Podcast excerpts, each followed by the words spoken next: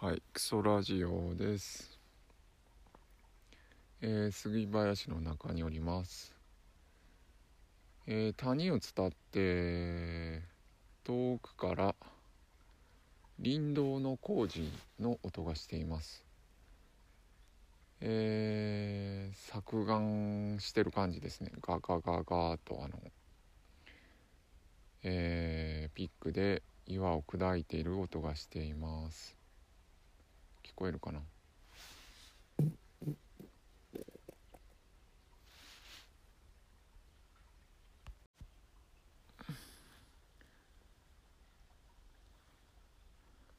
まあ昨日あのえー生きているだけでいいはずからなんかいろいろ言おうとしてえーえーすごく無茶でしたね。あれはあ無茶だとちゃんとやっぱり文章を書いて頭の中の整理をした上で言う言わないかなと思いました。まあちょっとうんまああのことはまとめてみたいなとは思います。そうですね。まああと思い当たる思い当たるというかそうですね。本もちょっと読みながら読んでうん。言わないとやっぱりうん。無理だと。まあまあ出そうとしたことはいいのかな。出そうとしましたって感じですね。えー、ここ通ってくる時に樫の木を切ったんですけどまあ一応杉林なんでえー、林内整備というか一応、まあ、切りましょうになってるんですね。仕様として。発注者のまあ希望というか。で切り樫の木を切り倒しているんですけど葉っぱが結構食べられていてうん。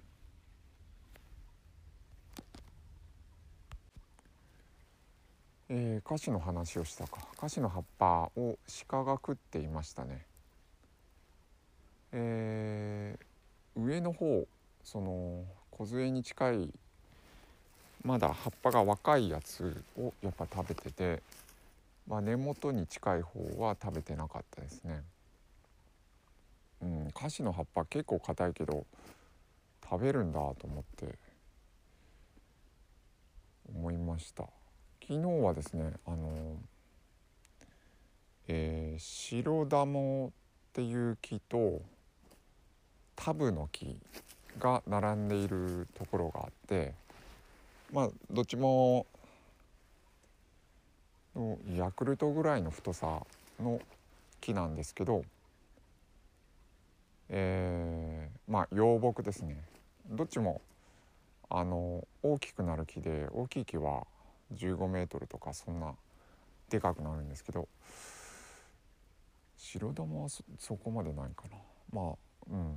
一応高木高い木なんですけどまだ幼い木が2つ並んでいる場所があって、えー、タブの木の方の皮だけは、えー、鹿が食っていたんですね。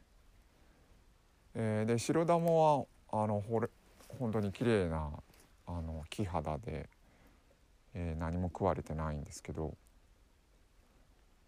ちょっと試しにですねタブの木をかじってみたんですね。っていうかどっちもかじってみたんだけど。でどっちも苦いんですよね。鹿の気持ち分かんなかったっすね。うん。なんかねタブの木まあねタブの木は奥にうまみがあるような気もしなくもなくて最初かじった苦ってなったんですけど苦の先にえー、なんか黒文字とかクスノキの幼木とかにあるその甘い味で味ではないんだけど香りがあるような気がして香りですね。鼻に抜ける甘み甘みというか甘い匂いが黒文字とかにはあるんですけどなんかそういうのを感じた気はするんだけどやっぱ苦くてね。で白ダモは苦い以外の要素があ分かんなくて分かんなかったんですけど。まあタブの木はあの結構でかくなるって話しましたけどどうだろううん直径4 0センチで10メートル超えるような木であっても鹿がぐるりこう樹皮をかじって剥いで回って結構な大木が枯れるみたいなことがあって場所によってはですねあのタブの木全滅するんじゃないかなっていう勢いで鹿がその樹皮をかじってるんですよね。うんそんぐらい鹿はタブの木の皮が好きですね。えー、そこまでそこまでっていうか1回ぐらいかないや見たことはないけどタブノキはまああのー、樹液にカブトムシとかが集まるということでまあ美味しいんでしょうねまあ美味しちょっと僕はその境地には至らなかったんですけど。うん。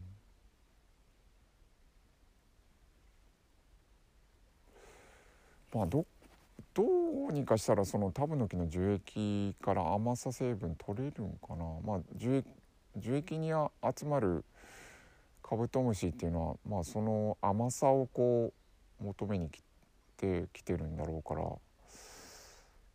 うん。はいなどと思いながら。えー、ちょっと今日は寒いんでなんか早々に引っ込めてうーん寿司1貫ぐらいの量しか出ませんでした。すごい動物っぽいですね。あのコロコロ。水分が少ないし。